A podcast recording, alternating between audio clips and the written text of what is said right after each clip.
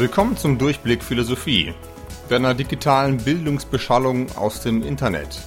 Ich heiße Florian Krämer und führe dich in diesem Podcast durch die Grundfragen der Philosophie und durch den Stoff der Oberstufe in Nordrhein-Westfalen.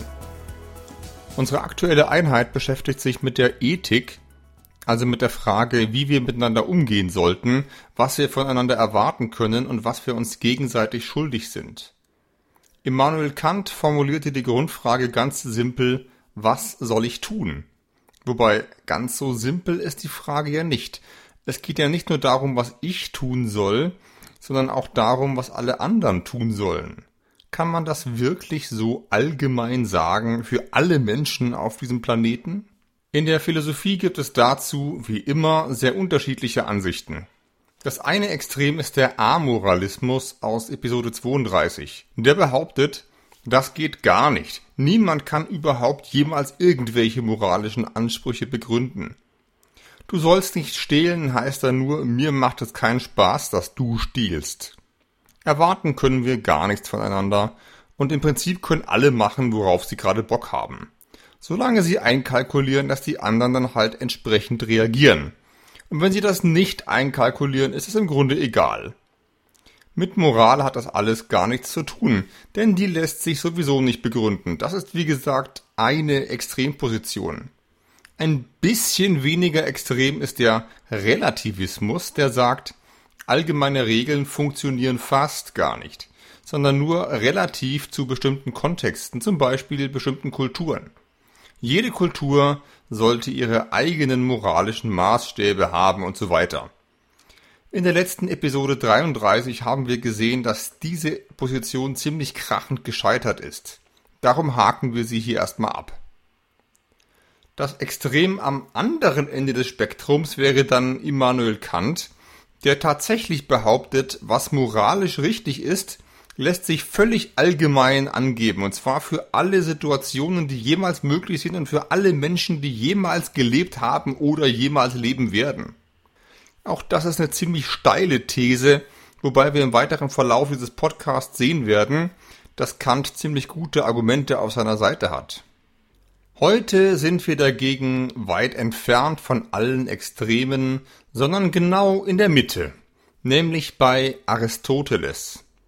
Aristoteles formuliert eine Art Kompromiss zur Frage, wie allgemein Ethik sein kann. Er glaubt einerseits, dass es durchaus objektive Gründe gibt, warum manches Verhalten moralisch richtig ist und manches falsch. Er ist aber andererseits skeptisch, ob wir diese Gründe hier alle am grünen Tisch kennen und im Vorfeld für alle Situationen auf der Welt festlegen können. Zitat was aber dem Bereich des sittlichen Handelns und des im Leben Nützlichen angehört, hat nichts an sich, was für ein für allemal feststände, so wenig als das Gesunde. Und wenn das schon für die allgemeinen Regeln gilt, so lässt das einzelne und konkrete noch weniger genaue und absolut gültige Vorschriften zu. Hier muss vielmehr der Handelnde selbst wissen, was dem gegebenen Fall entspricht, wie dies auch in der Heilkunst geschieht. Zitat Ende. Die Analogie zum Bereich Gesundheit und Medizin, die Aristoteles zieht, ist sehr interessant. Genau wie Moral ist Gesundheit nämlich etwas, das gut für uns alle sein soll. Andererseits ist Gesundheit nichts, was man ganz präzise für jeden definieren kann. Beispiel. Ob du durch Rauchen wirklich Lungenkrebs kriegst, wissen wir nicht, zumindest nicht sicher. Es gibt auch 90-jährige glückliche Kettenraucher, wie den ehemaligen Bundeskanzler Helmut Schmidt, den letzten Menschen, der noch die ARD-Studios vollqualmen durfte. Jeder kennt vielleicht irgend so einen Fall, der ewig geraucht hat und trotzdem dadurch nicht krank wurde.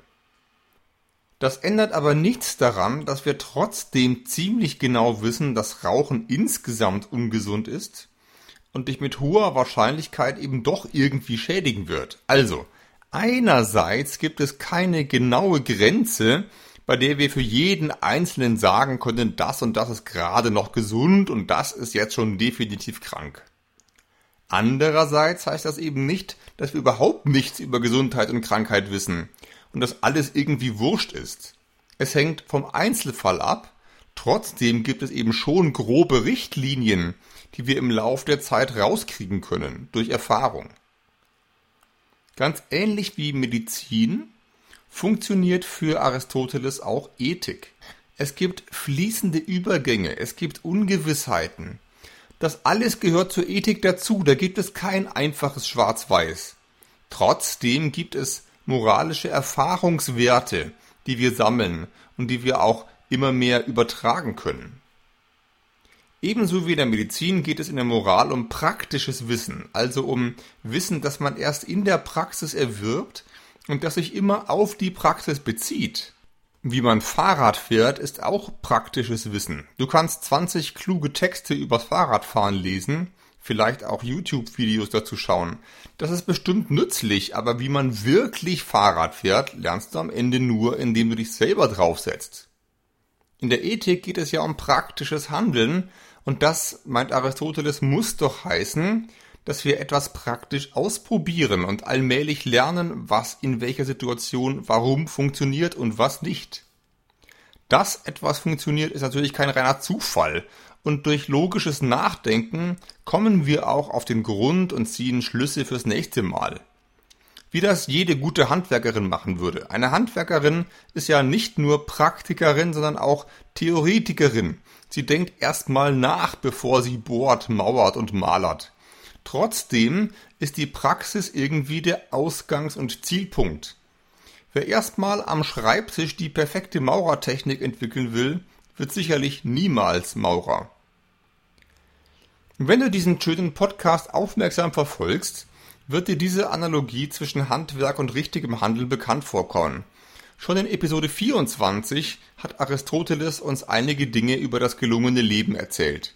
Eine zentrale Annahme war, dass menschliches Leben eine Tätigkeit ist und dass wir uns fragen müssen, was die besondere Tätigkeit des menschlichen Lebens ausmacht. Was Menschen also vor allem die ganze Zeit tun, indem sie leben. Wenn wir das wissen, können wir auch rauskriegen, was ein gelungenes menschliches Leben ist. Was wir also besonders gut oder erfolgreich tun müssen.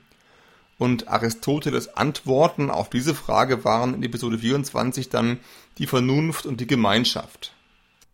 Lass uns jetzt noch etwas weiter entlang von Aristoteles Analogie zwischen Handwerk und Moral denken. Was genau ist zum Beispiel ein guter Architekt? Haha, dämliche Frage. Das ist jemand, der gute Häuser baut. Grandios einfach, oder? Nun, so einfach ist das ja nicht, denn was genau ist denn ein gutes Haus? Ein Haus, das für mich optimal ist, passt für dich vielleicht schon nicht mehr ganz so gut. Die Antwort kann also sehr unterschiedlich ausfallen. Ein Wohnhaus braucht andere Eigenschaften als ein Gebäude im Industriegebiet, um gut zu sein. Und die Maßstäbe für ein gutes Haus ändern sich auch im Lauf der Zeit. Ich sage nur Energiesparverordnung. Was in Situation A zum Zeitpunkt X gut ist, ist in Situation B zum Zeitpunkt Y vielleicht schon gar nicht mehr so optimal. Es kommt eben drauf an. Das heißt aber, ein guter Architekt ist der, der weiß, worauf es jetzt genau ankommt. Dass es drauf ankommt, heißt also gerade nicht, dass alle Architekten gleich gut oder gleich schlecht wären. Dann käme es ja gerade nicht drauf an, dann wäre es ja egal. Gut handeln heißt also genau wie im Handwerk das Angemessene zu tun. Im Wort angemessen steckt aber schon das Maß. Wir befinden uns also auf einer Skala, auf der es ein zu wenig und ein zu viel gibt. In der Medizin ist das ganz ähnlich. Der Blutdruck kann zum Beispiel zu hoch oder zu niedrig sein. Beides ist ungesund, vielleicht sogar gefährlich. Am besten bist du in der gesunden Mitte. Etwa bei Systole gleich 120. Scharfe Grenzen gibt's wie gesagt nicht, Trotzdem solltest du es mit dem Blutdruck weder übertreiben noch untertreiben. Aristoteles befasst sich mit dieser Analogie sehr ausführlich. Zum Gesundsein gehört ja auch Sport. Und mit dem kann man es einerseits untertreiben, Modell Couch Potato, oder du kannst es übertreiben, die beim allerersten Kreuzheben gleich mal 70 Kilo auf die Handel packen und alle Bänder zerren. Auch hier ist das gesunde Maß die Mitte und das würde dir jeder Fitnesstrainer und jeder seriöse YouTuber empfehlen. Ernährung gleiches Spiel. Zu viel ist schlecht, insbesondere zu viel Fett und Zucker, zu wenig ist aber bekanntlich auch nicht gesund. Auch hier musst du also das richtige Maß herausfinden und einhalten, um gut zu leben. Das bedeutet also, Zitat, dass Dinge dieser Art ihrer Natur nach durch Mangel oder Übermaß zugrunde gehen. Man kann das an der Stärke und der Gesundheit sehen. Übertriebene Körperübungen ebenso wie unzureichende führen den Verlust der Leibeskraft herbei. Desgleichen verdirbt ein Übermaß oder ein unzureichendes Maß von Speise und Trank die Gesundheit, während das rechte Maß sie hervorbringt, stärkt und erhält. Zitat Ende. Alles das will Aristoteles jetzt auf die Ethik, also auf das Zusammenleben mit anderen übertragen. Hier spielen Charaktereigenschaften die zentrale Rolle und diese Charaktereigenschaften, er nennt sie Tugenden, sind immer die richtige Mitte zwischen den falschen Extremen. Es geht also immer darum, von irgendetwas nicht zu wenig und auch nicht zu viel zu tun. Beispiel, Zitat. Ebenso wie bei der Gesundheit ist es auch mit der Mäßigkeit, dem Starkmut und den anderen Tugenden. Wer vor allem flieht und nichts erträgt, der wird feige. Dagegen wer gar nichts fürchtet und gegen alles angeht, tollkühn. Desgleichen wird, wer jede Lust genießt und sich keiner enthält, zügellos. Wer aber jede Lust flieht, wie die sauertöpfischen Leute, der verfällt in eine Art Stumpfsinn. Denn Mäßigkeit und Starkmut wird durch das zu viel und zu wenig aufgehoben, durch die rechte Mitte aber erhalten. Zitat Ende. Also wer feige ist, kann weder sich selbst noch andere Menschen verteidigen, wenn es drauf ankommt und im richtigen Moment den Mund aufzumachen, da gehört schon Mut dazu. Feige sein heißt zu wenig Mut zu haben. Das andere Extrem nennt er tollkühn. Tollkühn ist ein Draufgänger, der sich mit jedem anlegt, der nicht bei drei auf dem Baum ist. Auch keine gute Idee.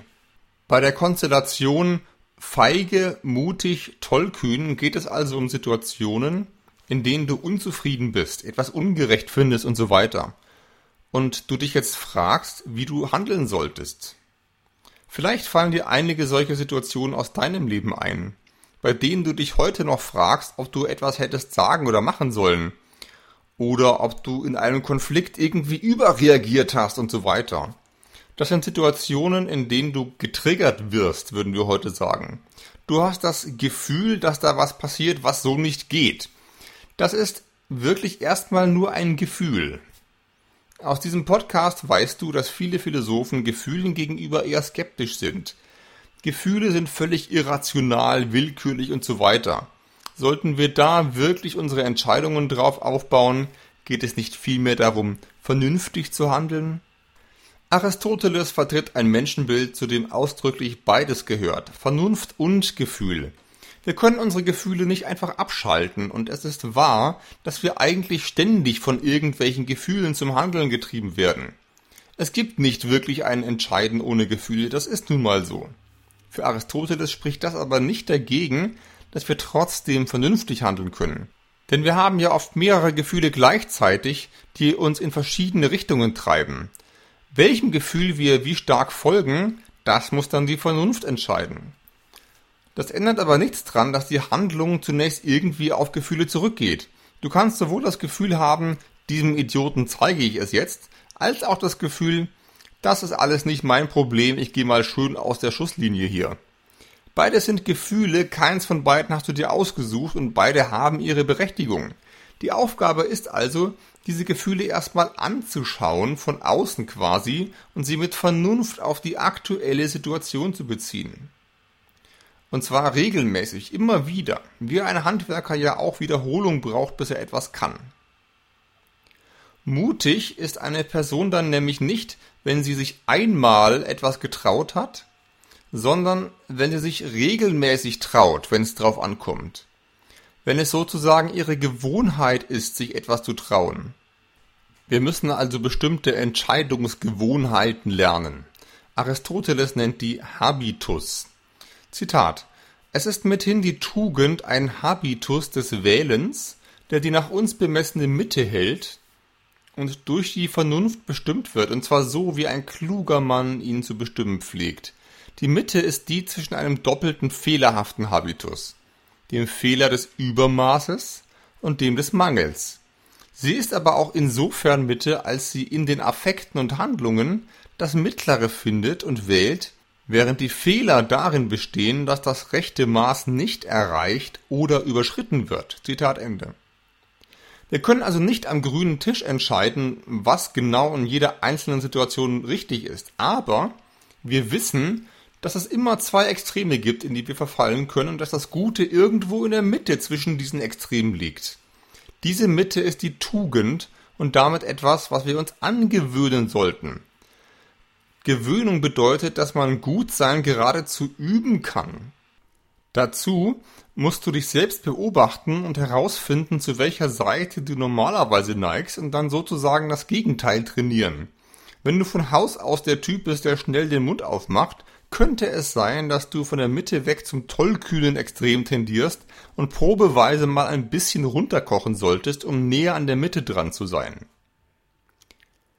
Insgesamt sind Tugenden Eigenschaften, die das menschliche Leben aufwerten, besser oder einfacher machen.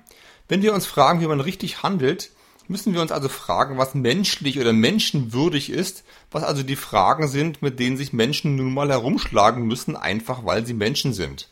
Es geht immer auch darum, was das Menschliche am menschlichen Leben ist. Dazu gehört auch die Tugend Mäßigung, um die es vorhin ging zügellos zu sein und sich ständig volllaufen zu lassen, entspricht nicht einem guten menschlichen Leben. Wer nur die Sau rauslässt, hat auch nur die Sau in sich drin. Das andere Extrem, sauertöpfisch, ist aber auch nicht gut. Ständig sparsam, asketisch, enthaltsam, das passt auch nicht dazu, wie Menschen in Wahrheit konstruiert sind. Ein anderes Beispiel ist die Frage, was wir mit dem ganzen Zeug anstellen sollen, das wir besitzen. Hier nennt Aristoteles die Tugend der Freigiebigkeit. Freigiebig ist die Mitte zwischen dem Extrem Geiz auf der einen Seite und dem Extrem Verschwendung auf der anderen Seite. Ein Verschwender ist für Aristoteles jemand, Zitat, wer die Untugend hat, seinen Besitz zu zerstören. Verschwender ist, wer durch sich selbst zugrunde geht, weil der Besitz die Grundlage der Existenz ist. Zitat Ende. Zugrunde gehen, zum Beispiel den Hungertod sterben, ist offensichtlich was Schlechtes. Und zwar auch dann, wenn du dein eigenes Leben verschwendest, weil du nicht anständig auf deinen Besitz geachtet hast. Mit dem, was du hast, musst du etwas machen, nämlich irgendetwas Gutes. Und selbst zu überleben ist schon mal ganz gut. Noch besser ist es dabei auch die anderen im Blick zu haben. Zitat. Der Reichtum gehört aber zu den für den Gebrauch bestimmten Dingen und so wird auch den Reichtum am besten gebrauchen, wer die auf Geld und Gut sich beziehende Tugend besitzt, das aber ist der Freigiebige. Zitat Ende. Dinge sind also dafür da, um damit etwas zu machen. Genauso das Geld. Geld ist zum Ausgeben, zum Kaufen da. Wer seine Dinge oder sein Geld nie für irgendwas verwendet, der macht offensichtlich was falsch, weil er ihren Zweck verfehlt. Das spricht nicht gegen kluge Geldanlage, im Gegenteil. Wir sollen ja zum richtigen Zeitpunkt mit dem richtigen Augenmaß handeln, aber handeln müssen wir dann eben doch. Also Geld ausgeben, hergeben, nicht geizig sein. Um ein Missverständnis zu klären. Die Mitte heißt jetzt nicht von allen Optionen genau die Hälfte zu tun. Beispiel Freigebigkeit. Wenn ich meiner Familie eine Kreuzfahrt für 20.000 Euro spendiere, ist das zwar nett, aber auch verschwenderisch. Wenn ich sie zwinge, zu Hause zu bleiben, ist das dagegen geizig. Die Mitte zwischen 20.000 und 0 ist 10.000 Euro. Heißt das also, dass ich 10.000 Euro ausgeben muss, um großzügig zu sein? Natürlich nicht. Mit der Mitte sind nicht die Konsequenzen einzelner Entscheidungen gemeint, sondern eher so etwas wie die Mitte zwischen den Gefühlen, in die ich gezogen werden kann. Bei einem bestimmten Haushaltseinkommen sind vielleicht 2000 Euro eine sinnvolle Summe für einen Familienurlaub, wenn man damit sowohl das Familienklima als auch den Kontostand im Blick hat.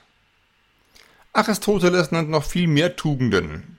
Zum Beispiel Hochsinn, was wir heute eher als Ehre oder Selbstwertgefühl bezeichnen würden.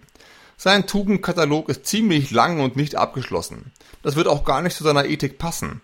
Es könnte ja noch viel mehr Tugenden geben. Vielleicht könnten sich mit der Zeit noch neue Tugenden entwickeln oder herausstellen.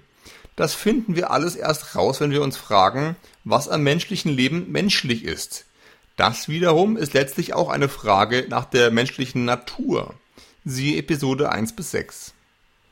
Gut oder tugendhaft sein heißt also, wie gesagt, das Menschliche am menschlichen Leben zu verwirklichen. Es heißt, nicht perfekt zu sein. Aristoteles verlangt von dir nicht, keine Fehler zu machen. Auch eine gute Handwerkerin macht mal Fehler. Die Fehler machen sie nicht zu einer schlechteren Handwerkerin, vielleicht sogar zu einer besseren, wenn sie nämlich bereit ist, aus den Fehlern zu lernen. So gilt auch für die Ethik. Es geht nicht um jede einzelne winzige Entscheidung, die du jemals triffst, sondern es geht um die Art des Entscheidungentreffens. Es geht um das Gesamtbild, um die Gesamttendenz deines Lebens, um deinen Charakter. Damit habe ich die Grundgedanken von Aristoteles Tugendethik hoffentlich verständlich skizziert. Zu guter Letzt betrachten wir wie immer Stärken und Schwierigkeiten. Zunächst zu den Stärken. Erstens ist Aristoteles Konzeption insgesamt offen und lernfähig. Seine Ethik behauptet nicht, die Lösung aller Probleme zu servieren, sondern sie kann sich immer wieder neu an die Wirklichkeit anpassen. Wenn wir zum Beispiel Tugenden neu entdecken oder besser verstehen, wir leben nun mal in einer fürchterlich komplizierten Welt, und da ist eine lernfähige Ethik doch ganz praktisch, oder? Zweitens vertritt Aristoteles ein ziemlich realistisches Menschenbild. Er akzeptiert bis zu einem gewissen Grad, dass wir nun mal immer aus irgendwelchen Gefühlen handeln und dass wir nicht perfekt sind. Seine Ethik fordert uns heraus, sie überfordert uns aber nicht. Auch das zweitbeste Ergebnis ist für ihn schon mal ganz gut. Drittens ist seine Ethik auch anspornend. Das Richtige zu tun bedeutet ein guter Mensch zu sein. Es geht darum, dass du selber immer besser wirst. Und besser werden, wer will das denn nicht? Andere Ethiken belehren uns vielleicht, was an unserem Verhalten alles falsch ist. Zum Beispiel, dass wir zu viel CO2 in die Luft blasen und so weiter. Aber ändern wir deshalb irgendwas? Die Tugendethik ist, wenn man sie ernst nimmt, auch ziemlich motivierend. Der große Nachteil von Aristoteles Modell ist, dass es im Detail eher unkonkret bleibt. Richtig handeln heißt angemessen handeln, das richtige Maß zu treffen und so weiter, aber wie misst man das denn jetzt genau?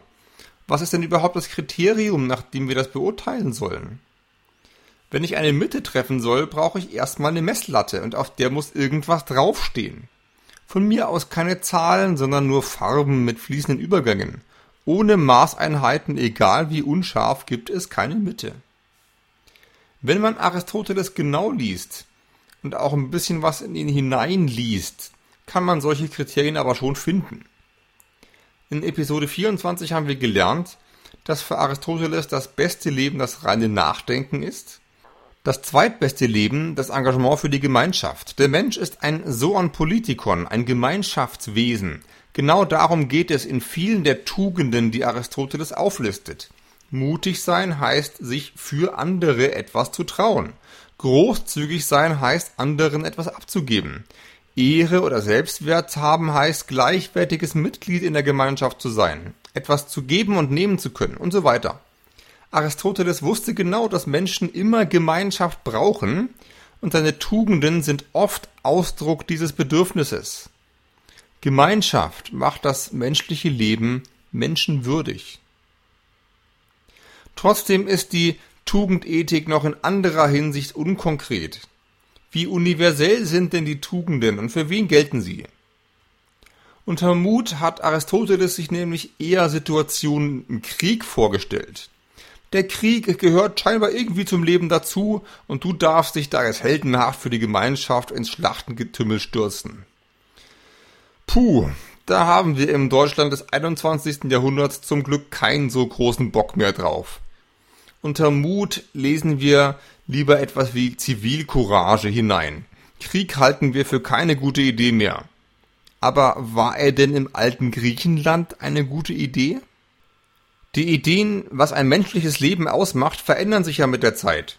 Hieße das dann nicht, dass sich auch die Tugenden mit ihnen verändern? Und wenn ja, Müsste sich da nicht das, was moralisch richtig und falsch ist, mit verändern? Wenn ja, landen wir wieder bei einer Art Kulturrelativismus. Alle sollen halt der Moral ihrer eigenen Kultur folgen. Dann würden wir uns aber wieder alle Probleme des Kulturrelativismus einhandeln. Siehe Episode 33. Wenn nein, müsste es feste Definitionen des menschlichen Lebens geben. In Episode 5 haben wir diese These als Essentialismus kennengelernt und haben von Sartre gelernt, was daran problematisch ist. Drittens ist die Tugendethik unkonkret, sobald es um einzelne ethische Entscheidungssituationen geht. Natürlich will Aristoteles ja sagen, dass es in der Ethik auf den gesamten Lebensentwurf ankommt, nicht auf einzelne richtige oder falsche Entscheidungen. Das kann ja auch sein. Aber oft geht es doch um sehr konkrete Fragen.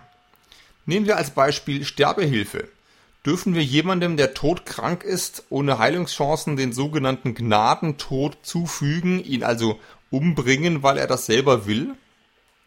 Was sagt denn die Tugendethik dazu? Wäre es ein Ausdruck von Freigebigkeit, das zu tun, ihm also großzügig den Tod zu schenken?